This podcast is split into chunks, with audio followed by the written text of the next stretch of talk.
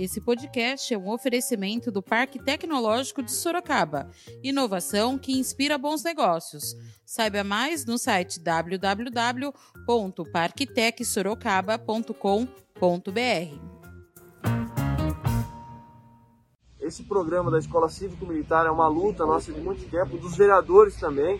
Então, com, a, com o seu, seu comandamento aí em Sorocaba, nossa querida cidade, agora a Escola Cívico-Militar vai ser realidade e vai beneficiar muitas crianças aí no município. Da redação do Jornal Zenorte, eu sou Angela Alves.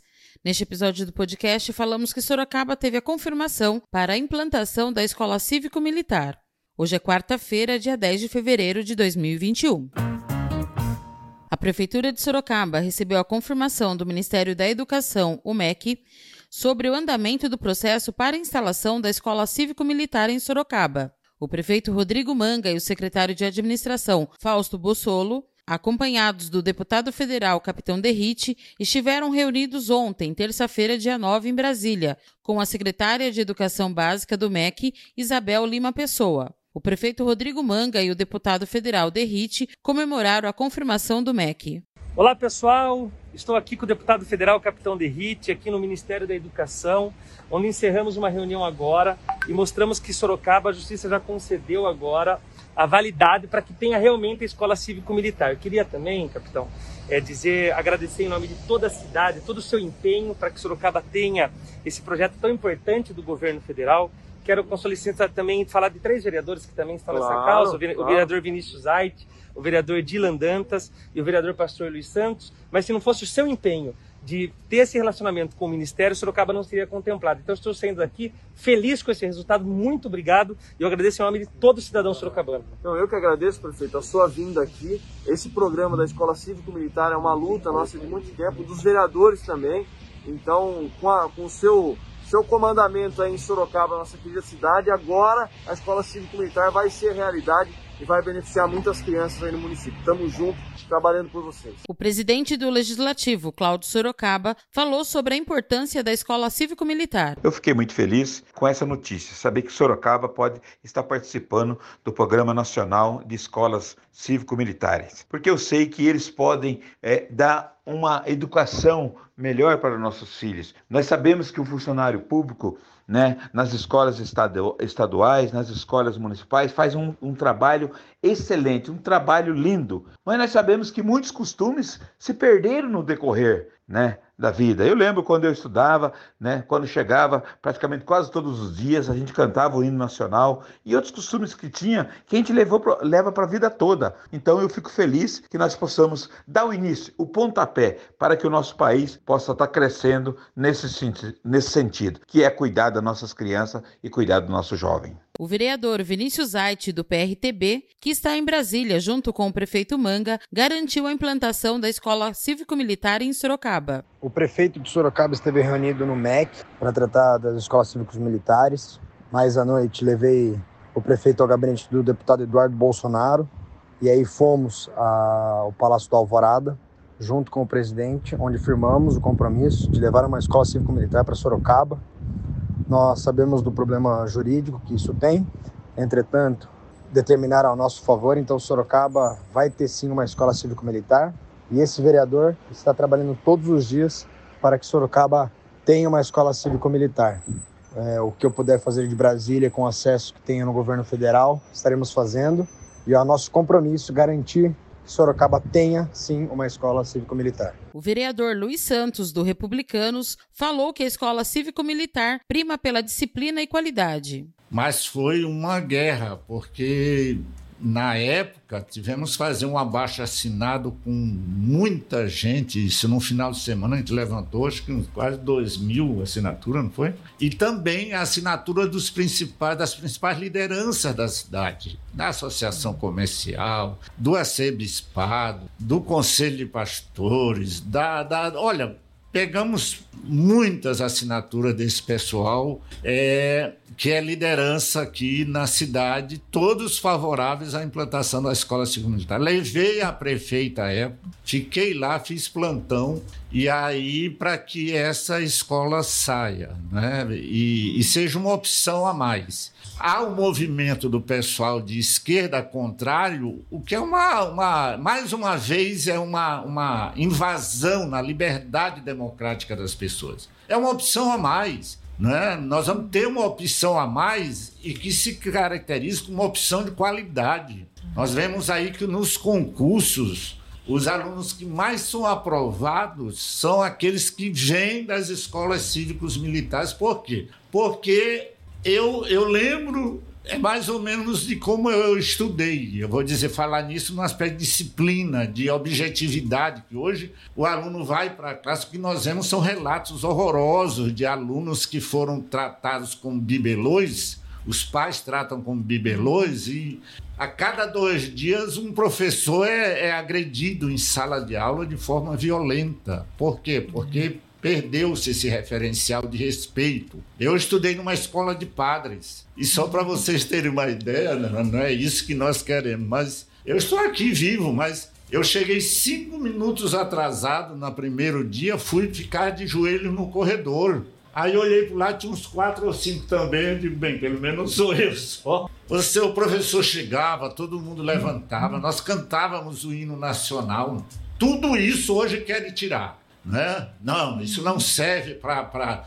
O que serve é o quê? É o aluno querendo mandar em sala de aula, é o aluno desrespeitando o professor, é o aluno agredindo o seu companheiro, é, é usando o que não deve dentro da, da, da, da, sala de aula ou da escola, criando baderna, participando de, de invasões à própria escola. Nunca vi isso.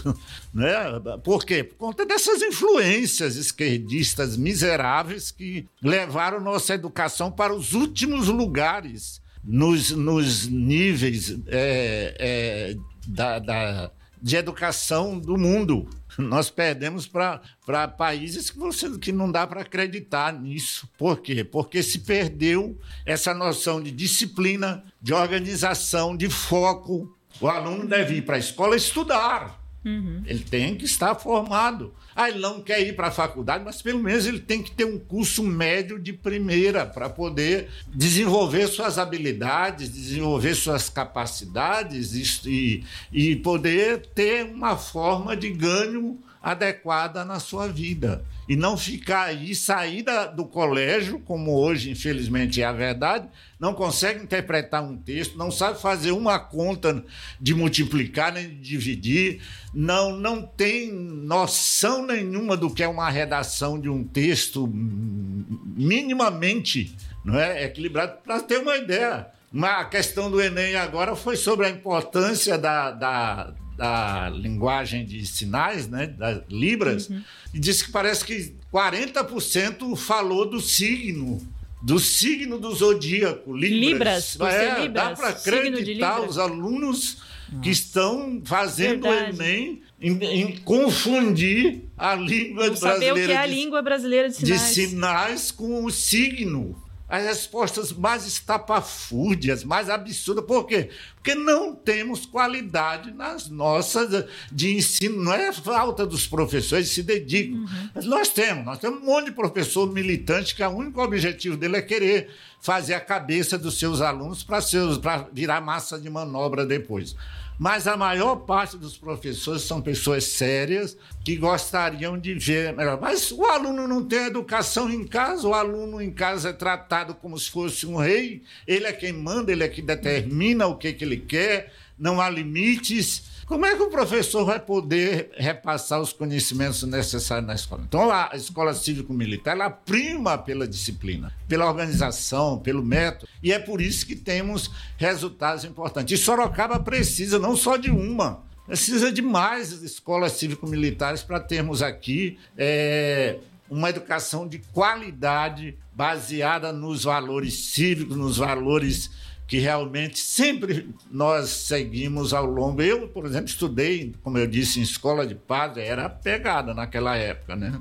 ainda se usava esses castigos, essas coisas. O Para, inclusive, tinha uma palmatória temida, né? Que era a negrinha que a gente chamava. Que eu vi, vi, vi garotão lá de 16 anos se urinando em classe. Naquele tempo a coisa pegava. E ninguém morreu, meu Deus. Ah, o senhor tem saudade daquilo? Não, não é. Eu quero dizer que tem que ter disciplina, tem que ter respeito.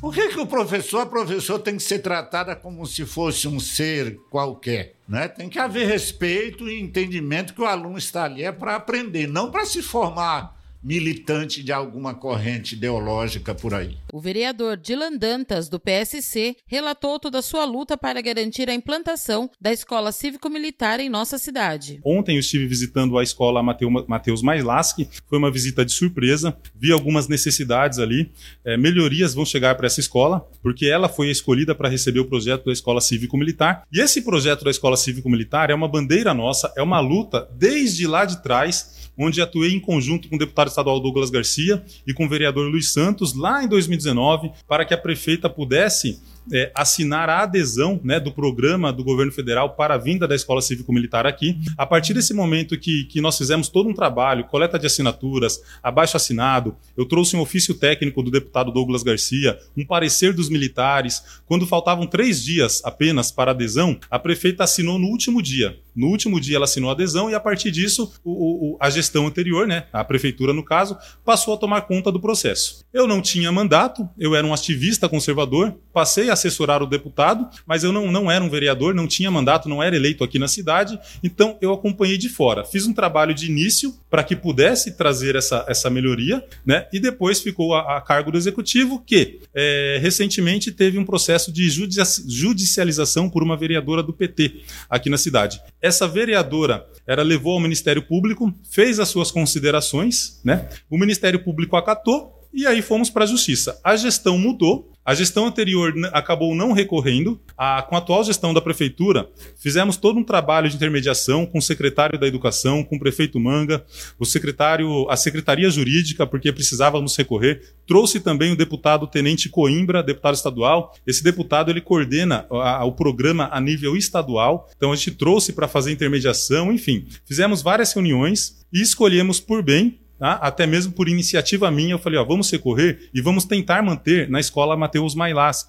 Por quê? Porque, afinal de contas, né, é, inúmeras mães, a partir do momento que a escola foi escolhida, né, criou um sentimento nelas, nos pais e mães desses alunos. Criou um sentimento ali. Então, poxa, não dava para não recorrer, né? Pra, não dava para deixar de lado o Mailasca. Então, nós recorremos e, graças a Deus, o Tribunal de Justiça do Estado de São Paulo deferiu a liminar no nosso agravo. Então, nós estamos com uma liminar e o programa da Escola Cívico-Militar pode continuar a, a, de fato. Em abril já foi definido, né, já notificamos o MEC, em abril é, os aqueles que farão parte, os militares que farão parte da gestão na escola serão contratados, então vai seguir a todo vapor para implantação nessa escola. É claro que o processo ainda continua correndo, mas nós temos liberdade total para seguir em frente com os trabalhos. É uma bandeira nossa, é uma conquista e é mais uma opção para a sociedade sorocabana, uma escola cívico-militar. A previsão do MEC é que em abril tenha início a convocação dos militares inativos para atuarem nas escolas cívico-militares, inclusive na futura unidade de Sorocaba. Em um primeiro momento, a Vara da Infância e Juventude da comarca de Sorocaba havia suspendido a indicação da escola Mateus Mailaski ao Programa Nacional de Escolas Cívico-Militares. Porém, o desembargador do TJSP, Tribunal de Justiça do Estado de São Paulo, Renato Genzani Filho, revogou a suspensão da indicação da escola no processo. A resposta do TJSP atendeu o agravo do instrumento interposto pela Prefeitura de Sorocaba. Esse foi mais um podcast do Jornal Zenorte, trazendo para você as últimas notícias de Sorocaba e região. E nós voltamos amanhã com muito mais notícias, porque se tá ao vivo, impresso ou online, tá no Zenorte.